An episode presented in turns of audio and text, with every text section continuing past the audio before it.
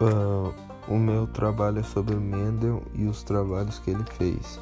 Ele era um monge, nasceu em 1822 né, e morreu em 1884.